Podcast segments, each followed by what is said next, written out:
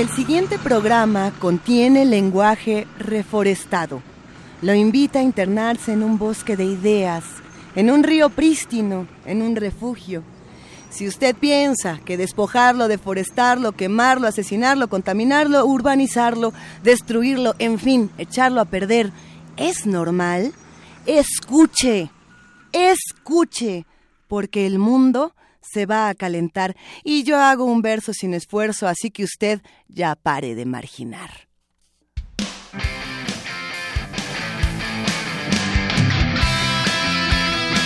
Radio UNAM presenta Sin margen. Borramos fronteras.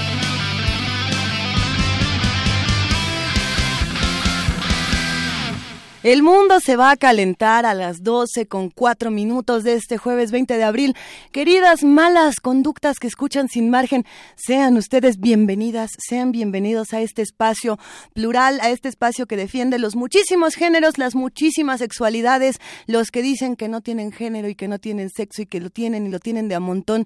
Todos sean bienvenidos a este espacio donde hay algo importante que tenemos que decirles. Cuando hablamos de género, no solamente estamos hablando de violencia, que es algo muchísimo en redes sociales en semanas anteriores. No solamente hablamos del lenguaje y no solamente estamos hablando del cuerpo. El género y las políticas públicas se relacionan de una manera muy particular y están en todas partes.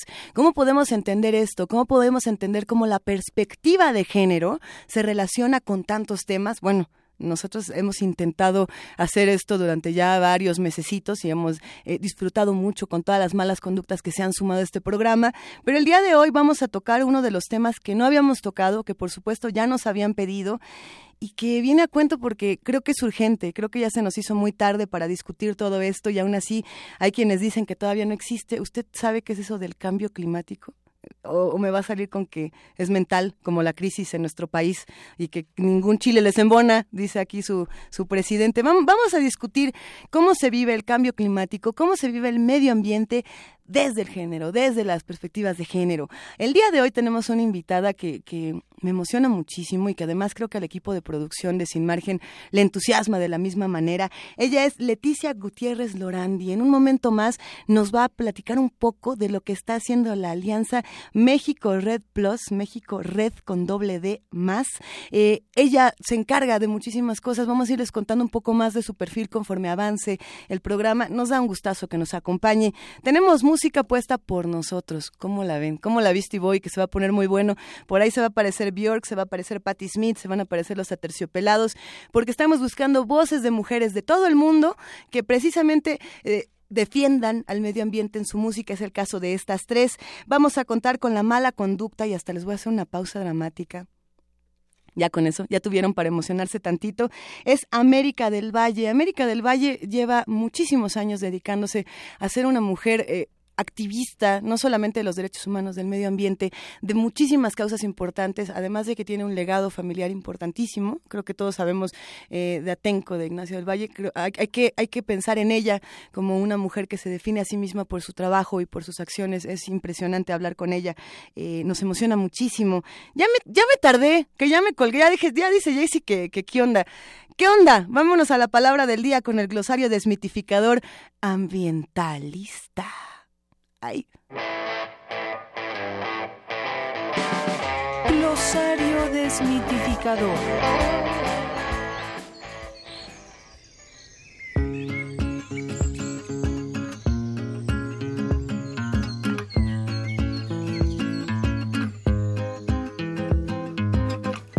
La letra A guarda un término usual en nuestra actualidad. La palabra ambientalista es algo más que posar frente a un árbol recién sembrado y subir la foto a redes sociales. Por el contrario, es una vocación que implica sacrificio, resistencia y alzar la voz sin temer consecuencias. Quienes la ostentan se preocupan por el daño al planeta y para resarcirlo, aunque sea un poco, luchan por preservar, compartir y restablecer el entorno.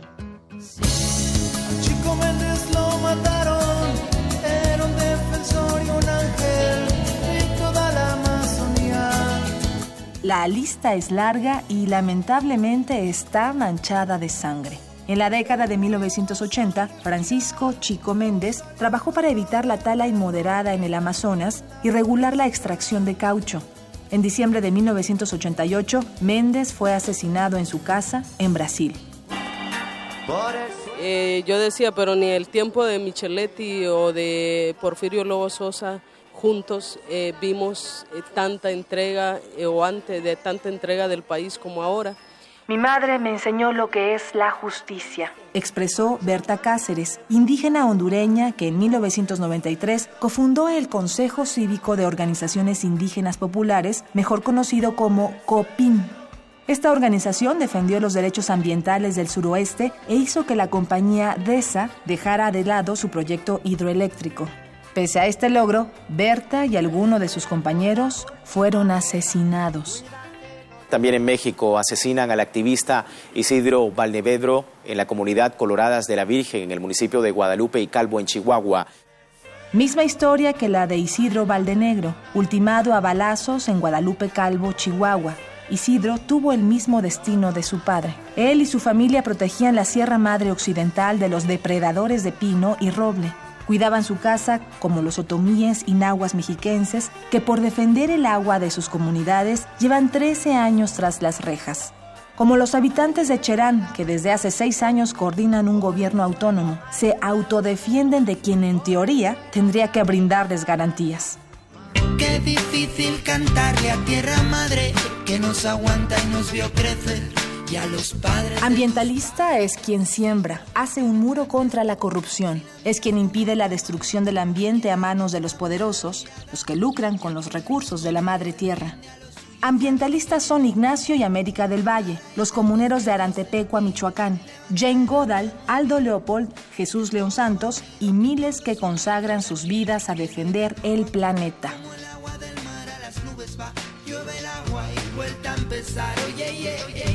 yeah.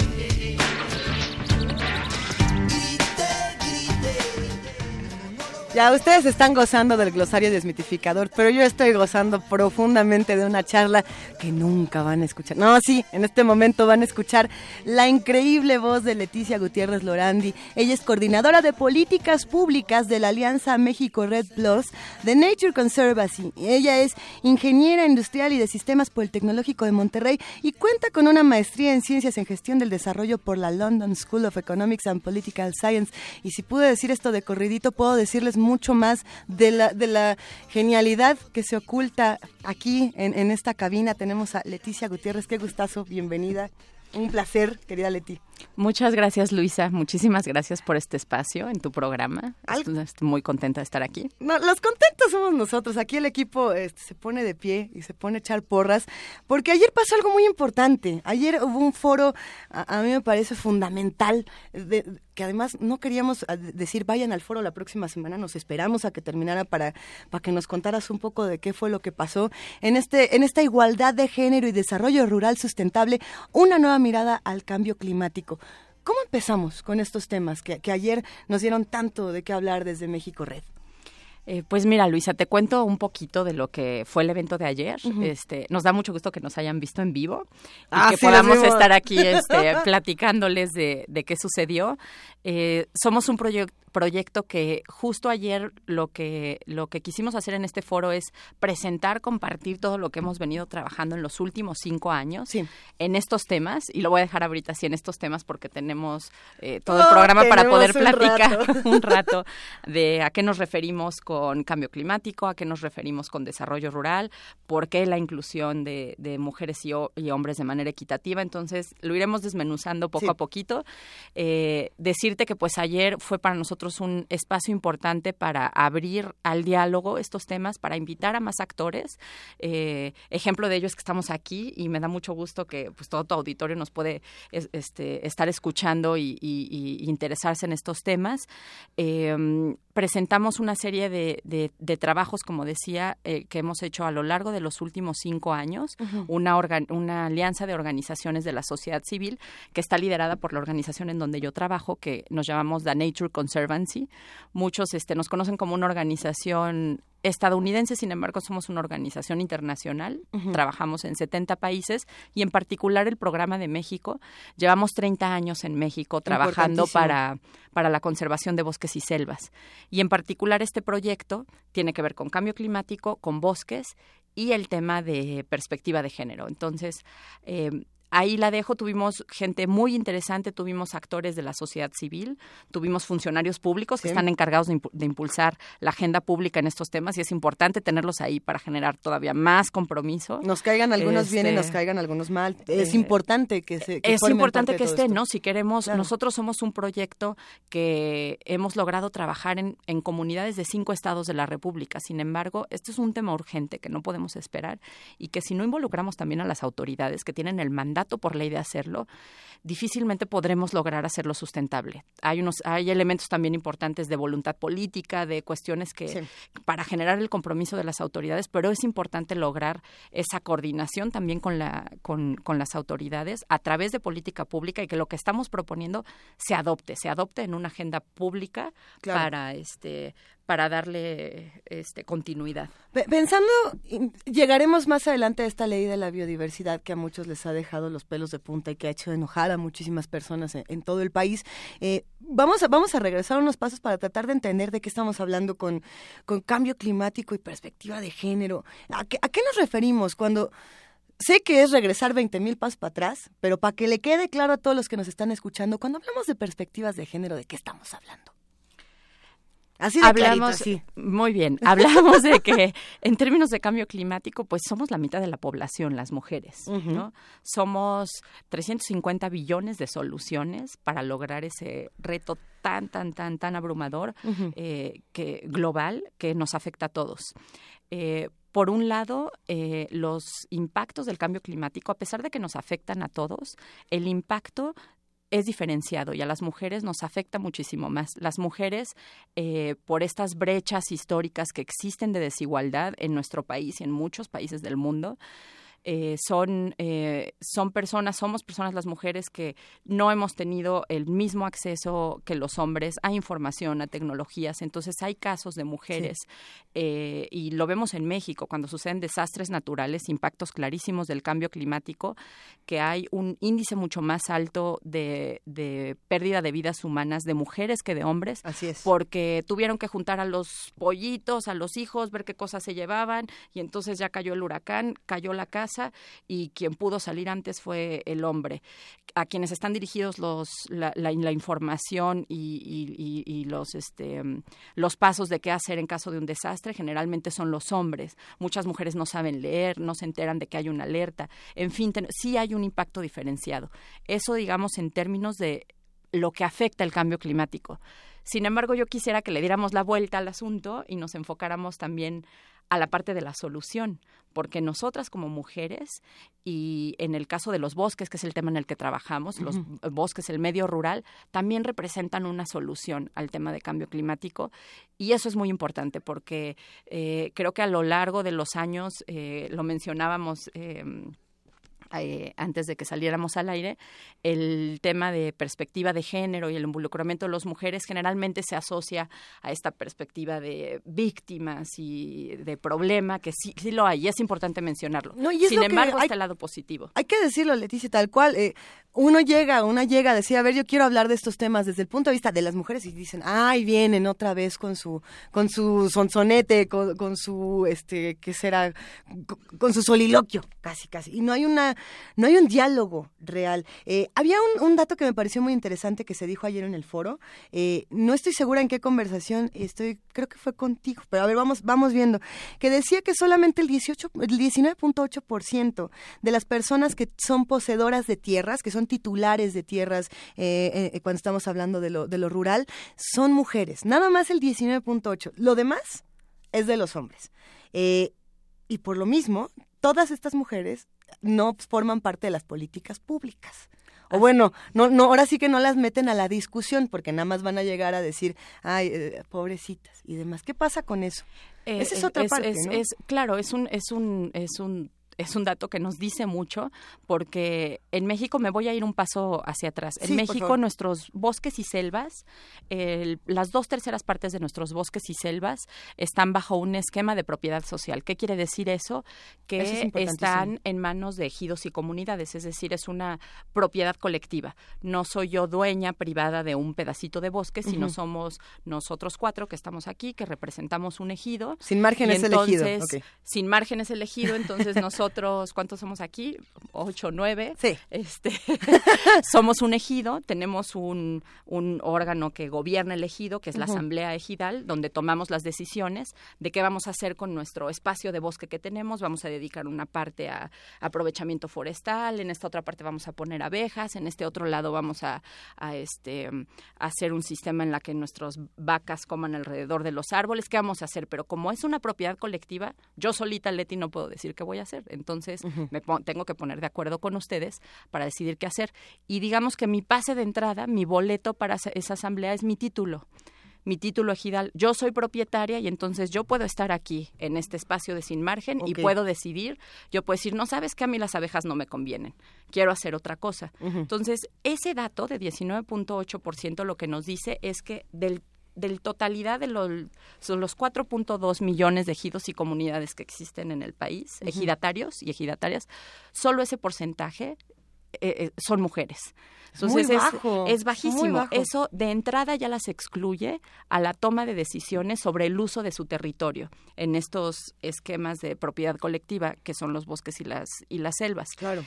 Eso además no solo las excluye en ese proceso de, de toma de decisiones de su territorio, sino que también las excluye del acceso a programas públicos que están asociados a poder demostrar el derecho de la tierra, como lo son créditos, arrendamientos, programas de subsidios como el programa de pago por servicios ambientales, entre otros. Y lo más alarmante es que en, el, en algunos casos, en algunos estados de la República, ese porcentaje no supera el 4%. Entonces tenemos ahí un problema estructural que es una exclusión de entrada cuando tenemos el otro lado de la moneda en el que las mujeres, a pesar de que no tienen acceso a ese proceso de toma de decisiones, sí manejan el bosque, viven de él y sobre todo son las mujeres las que a través de los productos y servicios que proveen los ecosistemas, em, trabajan para el bienestar de sus familias porque extraen semillas, agua, entre otras cosas. Bueno, y ahí podríamos hablar de las mujeres y esta lucha eh, legendaria, y lo decimos eh, con el honor de la palabra leyenda, las mujeres que luchan por el agua en diferentes partes de nuestro país y que se sabe que es una lucha de las mujeres. Hay muchísimas luchas que llevan las mujeres y hay muchísimas actividades que las mujeres hacen de una manera muy diferente. Vamos a hablar de todas ellas, pero primero venga una rola que además le viene con mensaje incluido. Escuchemos a Björk con Alarm Call y seguimos aquí platicando con Leticia Gutiérrez Lorandi. El gobierno está protegiendo a los que están ahí eh, de manera ilegal en las tierras. Hay 700 hectáreas que de, manera directa el gobierno las tiene según bajo su custodia. O sea, para ellos somos menores de edad, somos idiotas, que ellos nos tienen que este, custodiar nuestros bienes. Y, las, otras 1.700 las tienen un grupo de, rancheros de toda la región, algunos de otros estados, que vienen a rentar. Y por ejemplo, aquí se siembra mm, legumbres como brócoli, como, como lechuga, que se las venden a, la, empresa de Vicente Fox en Guanajuato. Hay un nexo entre político y económico entre todos los cabrones, ¿sí?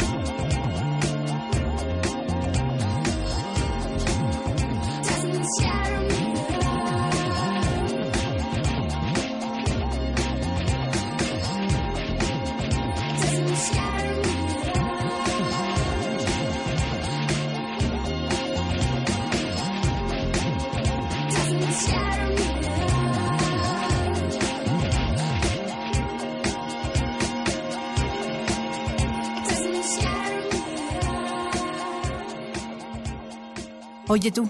Sí, tú. ya para de marginar. Paren de marginar y mejor escríbanos. Estamos en arroba sin margen guion bajo UNAM.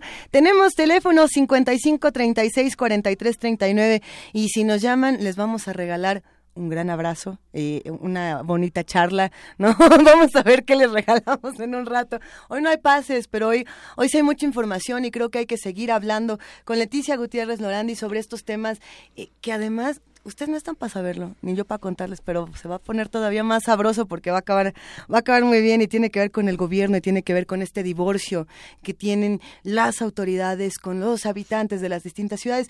Pero Leticia, nos quedamos un poco en este asunto de los bosques y el cambio climático. Hasta ahí nos habíamos quedado. ¿Qué onda con esta relación?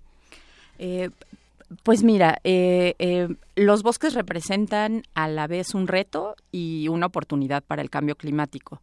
el lado del reto es porque si no cuidamos nuestros bosques, se degradan o se deforestan y ese proceso de degradación y deforestación libera eh, gases, libera CO2 a la, a la atmósfera, que es un gas de efecto invernadero de los gases que generan este calentamiento global y, y, y, este, y eventualmente pues vemos los impactos del cambio climático. Entonces, por un lado, si no cuidamos nuestros bosques, eso es una fuente de emisiones, como lo es el transporte, como lo es la industria, que son pues el principal causante del, del cambio climático.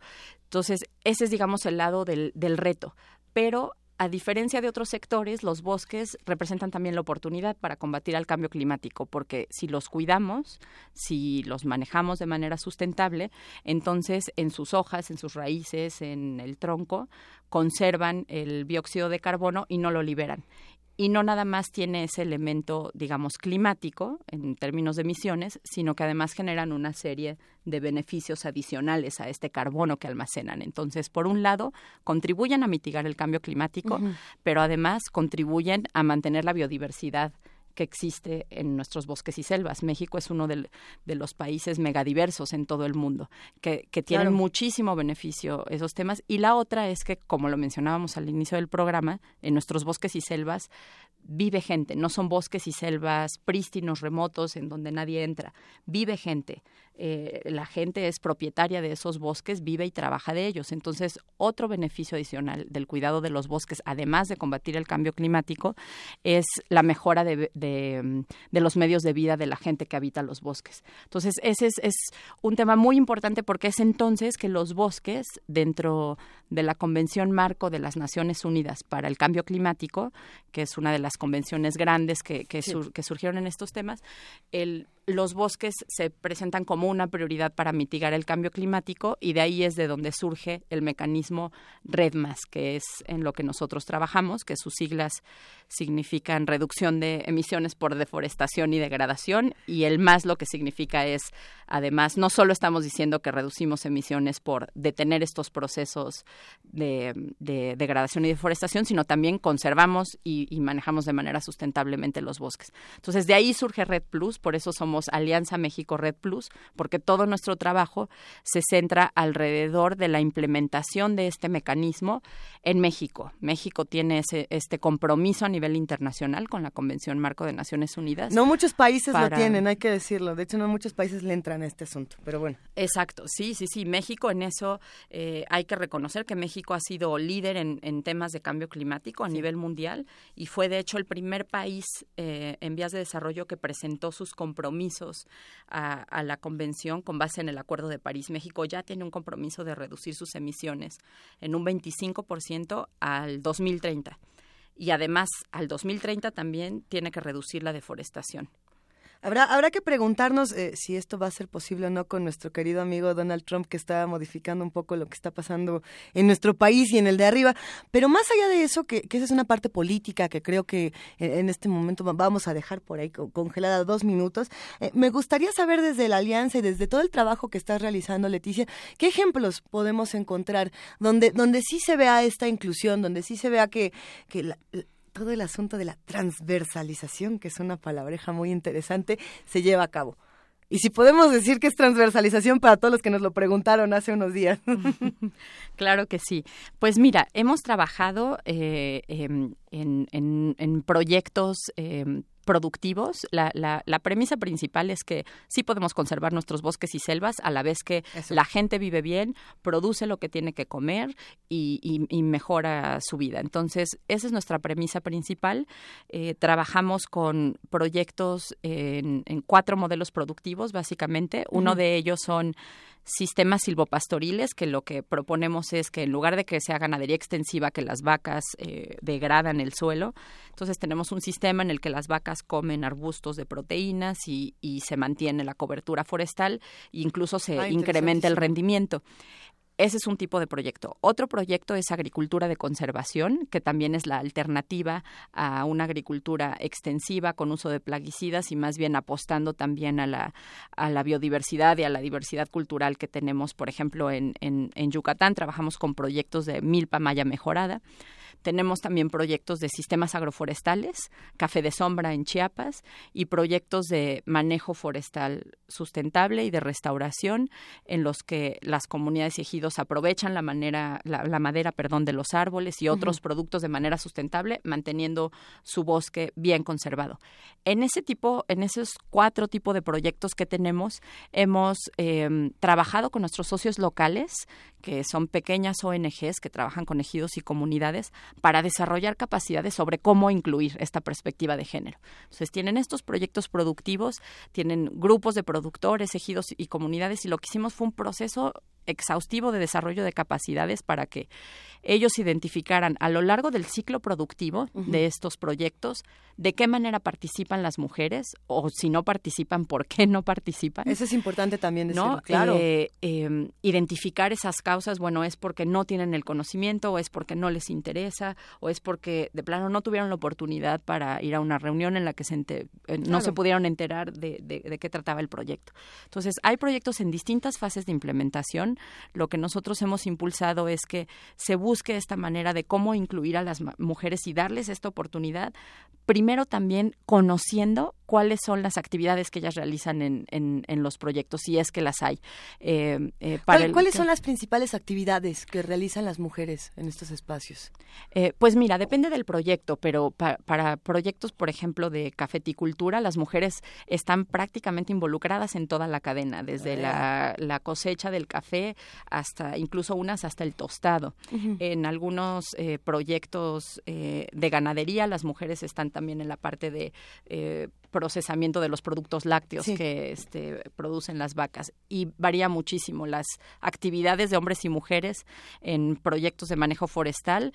Se enfocan las de las mujeres más a productos no maderables que les llamamos que no tienen que ver con la madera con la extracción del árbol y la este la venta de madera en pie sino más bien eh, la extracción de resinas o de algunas semillas medicinas miel eh, y la comercialización de algunos de estos productos. Entonces, varía de proyecto a proyecto y cada proyecto está en distinta fase de implementación, pero tenemos casos exitosos de mujeres que han este que, que, se han involucrado en, en, en, estos proyectos y que, y que ven la diferencia de poderse involucrar y que además están ayudando a cambiar un paradigma dentro de sus comunidades, mostrando cómo es que si se involucran aportan de manera positiva al, al, proyecto y a su misma comunidad. Y es que hay algo muy positivo en incorporar esta equidad de género en, en, una comunidad en particular y es que lo que sucede es que cuando la pones en una tiene un efecto expansivo en las comunidades alrededor. ¿Han estudiado cómo las comunidades alrededor de, de, una comunidad donde se logra incorporar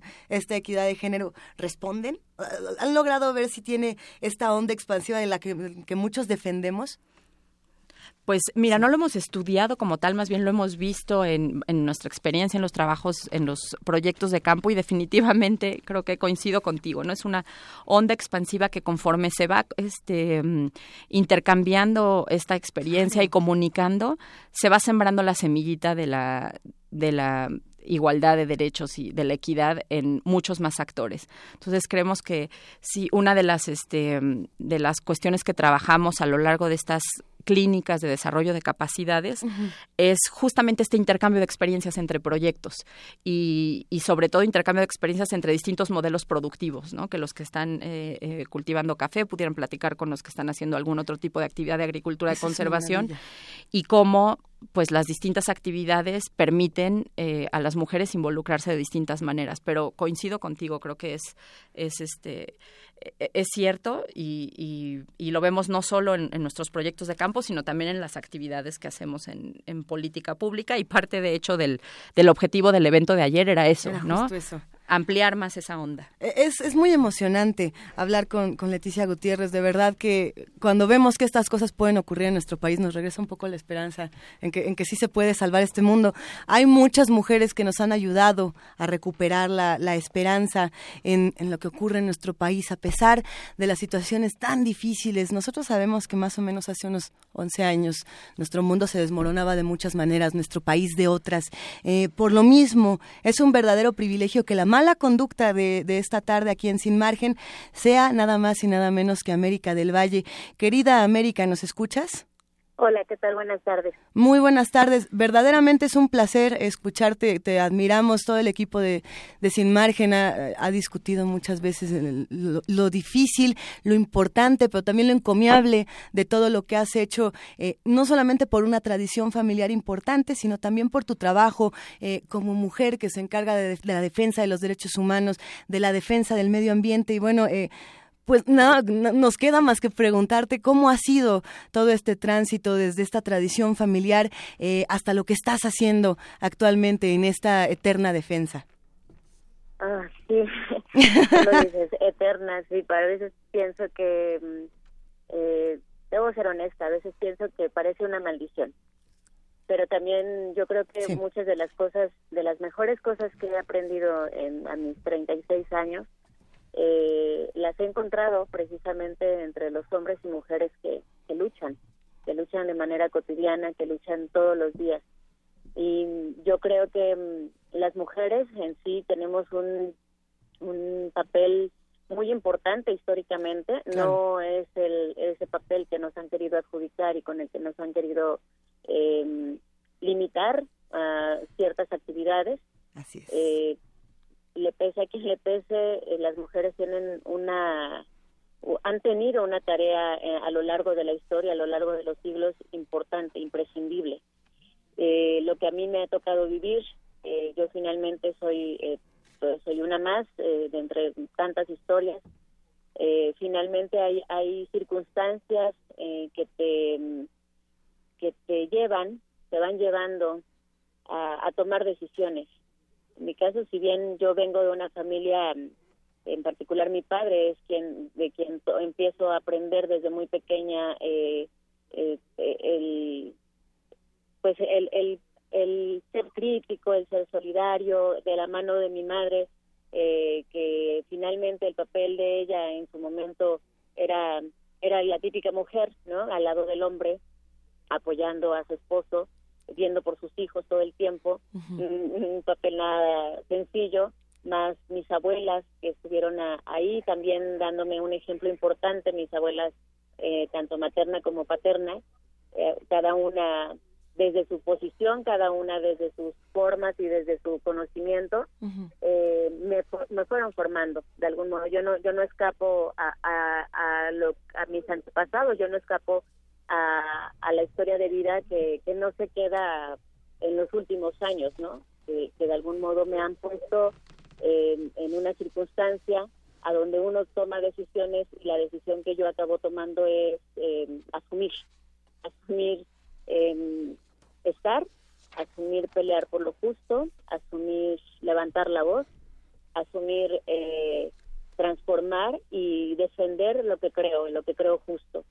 Eh, eso me ha llevado muchos problemas, siempre nos acarrea muchos problemas, pero también eh, caigo tenemos que caer en cuenta que la vida, la vida que hoy estamos llevando en este país, en este planeta, nosotros somos seres transitorios.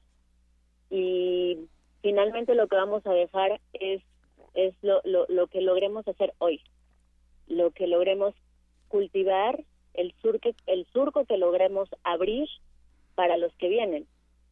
Eh, todos nos vamos a morir, tampoco me considero una persona que, que tiene toda la responsabilidad, eh, que soy la única que puedo, no, no, no, no, para nada, al contrario, me queda clarísimo que de no ser por muchos otros ejemplos, de no ser por eh, muchas otras mujeres, pueblos, comunidades enteras que están luchando, eh, que, que diario alzan la voz, que, que, que diría Galeano, no son las más optimistas en un mundo donde nos lo, lo, lo, optimista sería agachar la cabeza, resignarnos, obedecer y ser felices, entre comillas.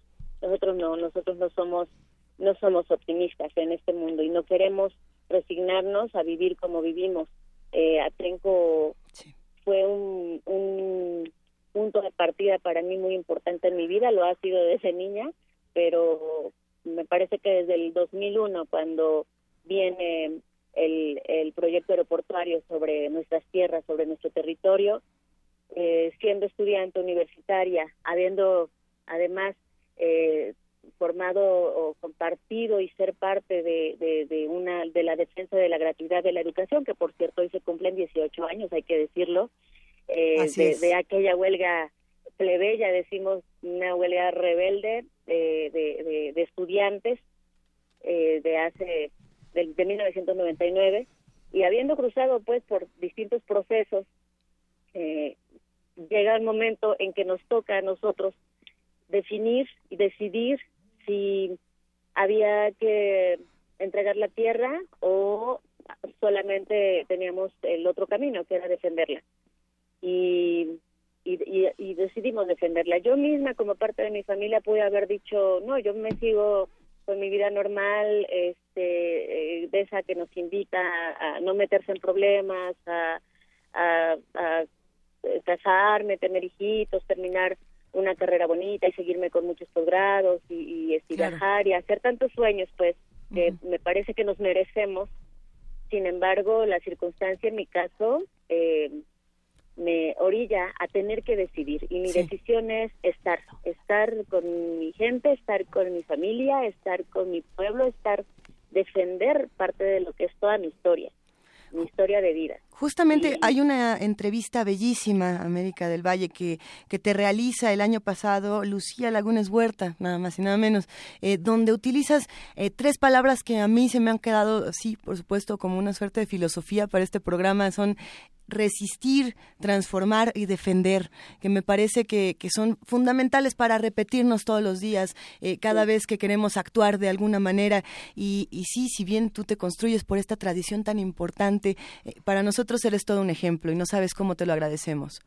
Eh, tendría que ser un mal ejemplo. Eso, eso, eso me gustaría más. Tendríamos que ser más malos ejemplos ante este sistema donde los buenos ejemplos son las buenas costumbres, los buenos modales, este, ser damas eh, bonitas, bien portadas. Este, Por eso eres la mala conducta de hoy, América.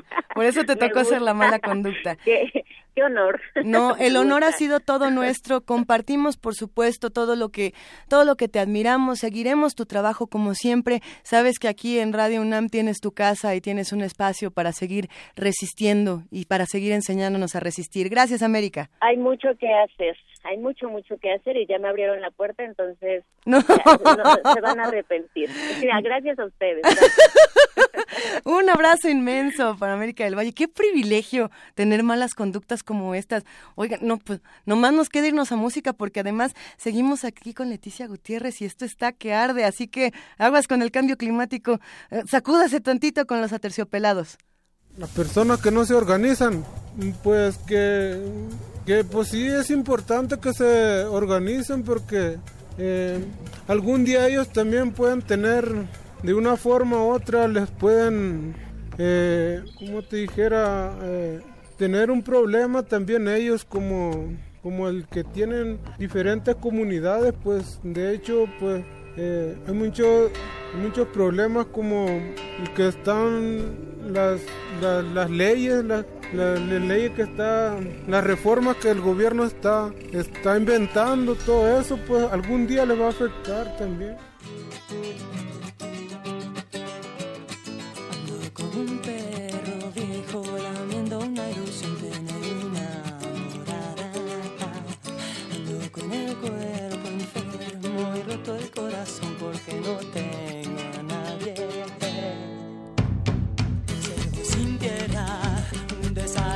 sin jornada, soy la sombra. Corre que corre a trabajar, ciervo sin tierra,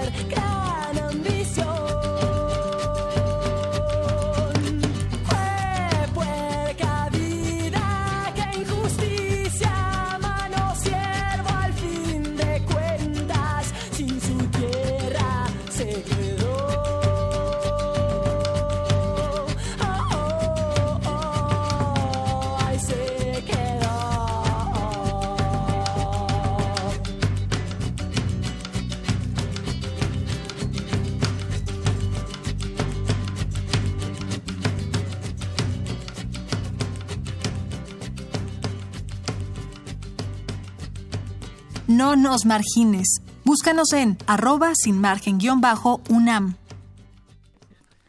Pues Leticia Gutiérrez Lorani me estaba diciendo que aquí no se trata de que si se preguntan o no, si se, no se preguntan qué onda con el cambio climático. La ciencia dice una cosa y la ciencia dictó. Ahora, en este caso en particular, no hay más que entenderlo y hay que asimilarlo. Eh, hay muchas maneras de, interpretar estos temas, de reestructurar nuestra manera de ver al mundo. Una de ellas que siempre me ha parecido muy importante, Leti, es eh, las manifestaciones artísticas. ¿Cómo se vive esto, por ejemplo, en, el cine, en el documental, en el arte, en, cualquier manifestación? Eh, Hubo algo muy interesante en el Foro Igualdad de Género y Desarrollo Rural Sustentable, una nueva mirada al cambio climático del día de ayer, eh, que nos llamó mucho la atención a todos y era esto de la voz de las hojas. Eh, ¿Qué es? ¿De qué habla? ¿Cómo le entramos? ¿Y por qué fue tan bello este asunto del día de ayer? Eh, pues les cuento, Luisa. Presentamos ayer un, un, un video, una película es muy pequeña. lo que comunicamos ahí son los perfiles de varias mujeres que están trabajando en nuestros proyectos. Es un video muy lindo, se los vamos a mandar para que nos ayuden también a, difundirlo.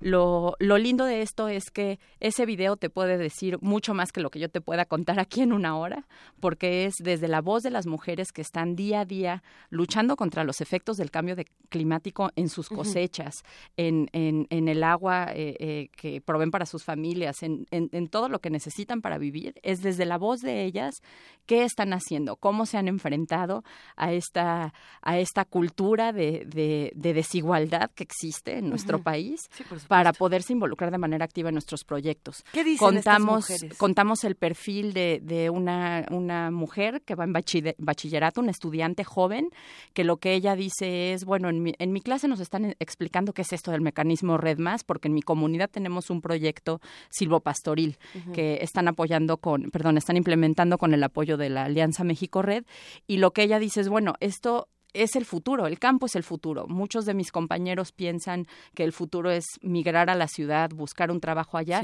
y yo lo que estoy aprendiendo es que en el campo está el futuro y que nosotras las mujeres tenemos un papel importantísimo en el campo para poder cambiar esta situación y que, vamos, el alimento viene del campo, los servicios ambientales que proveen nuestros ecosistemas eh, nos benefician a la gente que estamos en la ciudad, no solo a la gente que está en el campo. Ese es un perfil que contamos en nuestro video.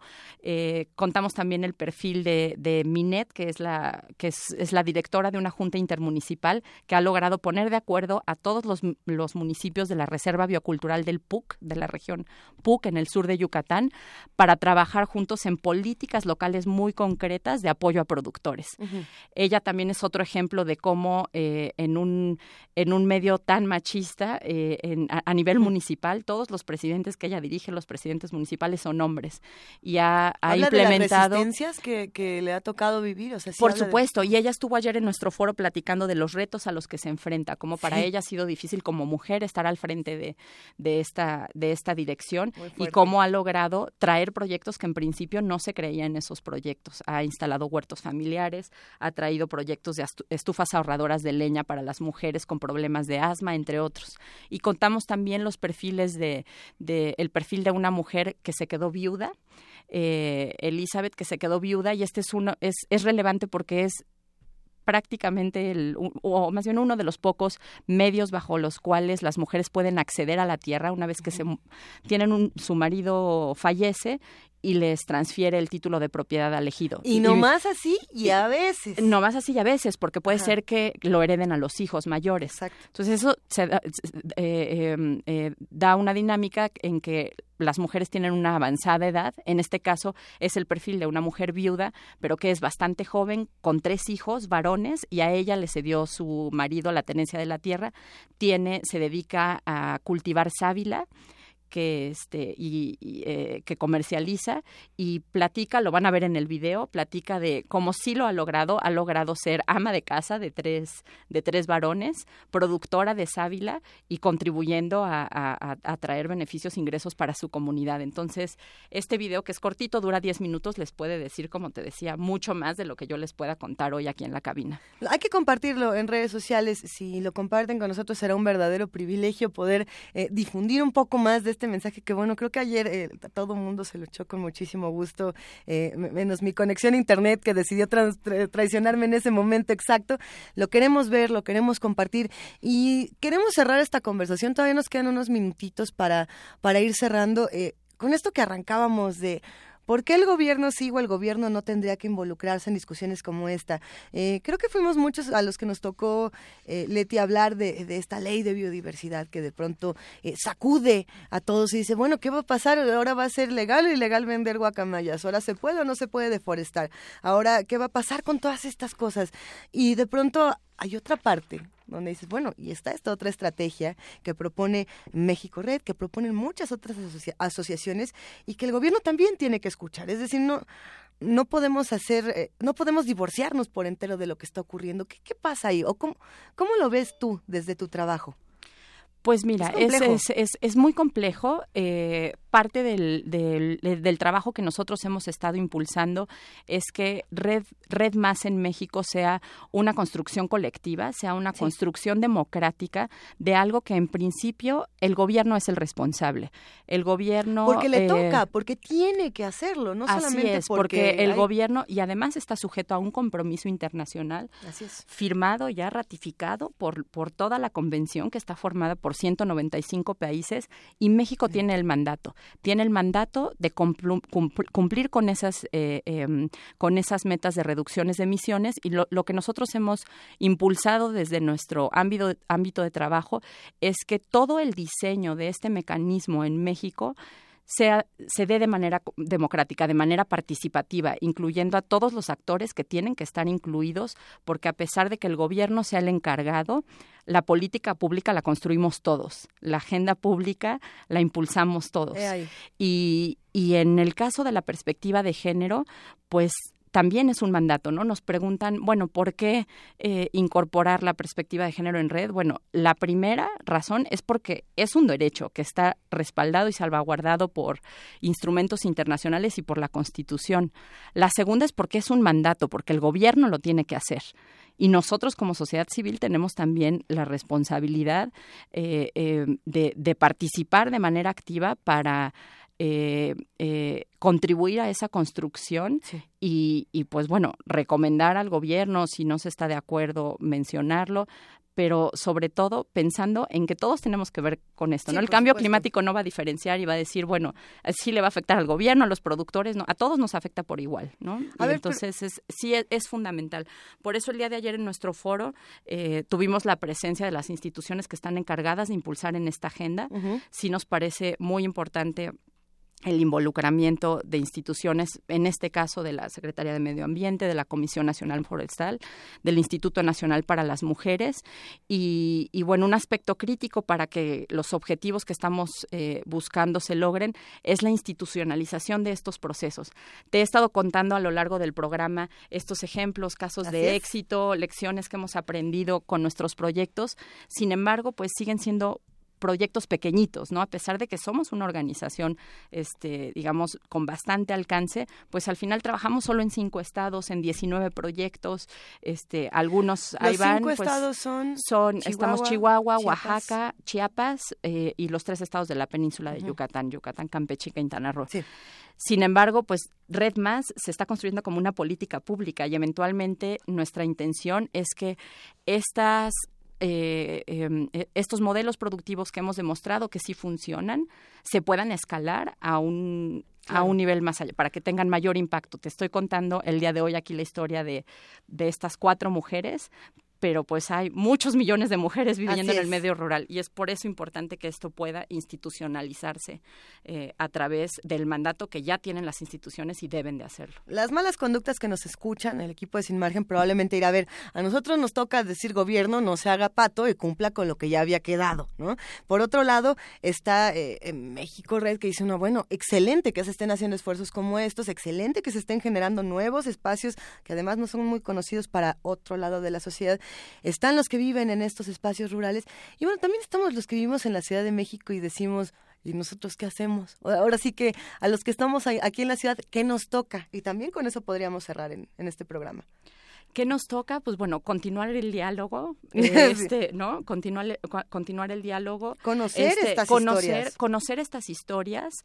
Eh, entender y apropiarse de, de la realidad, de que lo que sucede en el campo nos afecta, eso es importantísimo porque eh, pues decimos, pues bueno, a mí no me afecta, ¿no? No me afecta si, ¿qué más me da si se involucra a las mujeres en el campo? No, no sí nos afecta, porque todos los servicios ambientales que proveen los bosques, que es la captación del agua, este, la, la, la, regulación del clima, etcétera, nos afecta en la ciudad. Y cuando vienen las épocas de lluvias y se nos inunda todo el viaducto, ahí nos estamos quejando, pues bueno, todo eso es porque, ahí, ahí es cuando nos importa. Todo eso es porque Cuenca Arriba le estamos dando en la torre a nuestros bosques. Entonces, ¿qué podemos hacer? Este, concientizarnos y acciones muy pequeñas en términos de cambio climático en nuestro día a día, pues siempre hay acciones pequeñitas que sí cuentan tomamos el transporte público en lugar de irnos en el este ser cuidadosos del manejo de nuestra agua, todas estas cuestiones ambientales que nos afectan directamente, pero digamos en un término más en términos más globales, pensemos en eso, pensemos en la gente que está allá cuidando nuestros bosques, que nos beneficia a nosotros de manera muy directa aunque no lo veamos. www.alianza-mred con doble D M R E D. Leticia Gutiérrez Lorandi, qué verdadero placer eh, compartir contigo esta hora. Gracias por compartir con nosotros y por enseñarnos tantas cosas que, que a veces no tenemos en nuestra cabeza y que nos hacen falta y que nos tocan a todos. Eh, te queremos y te abrazamos todos los de Sin Margen. Mil gracias. Muchísimas gracias, Luisa, y a todo tu equipo. Oigan, y si Qué placer estar aquí. No, hombre, placer es nuestro. ¿Sí saben quién hace Sin Margen? Porque ya nos tenemos que ir, pero ahí les cuento que Jessica Trejo, Ana Salazar, Ernesto Díaz, Álvaro Gallard, Luis Garza en los controles técnicos, Arturo González, yo soy Luisa Iglesias Arvide y ya nos vamos, pero no sin antes ponerles 30 segundos de Horses de Patti Smith, porque si no nos la ponemos, ¿qué creen? Nos enojamos. ¡Adiós!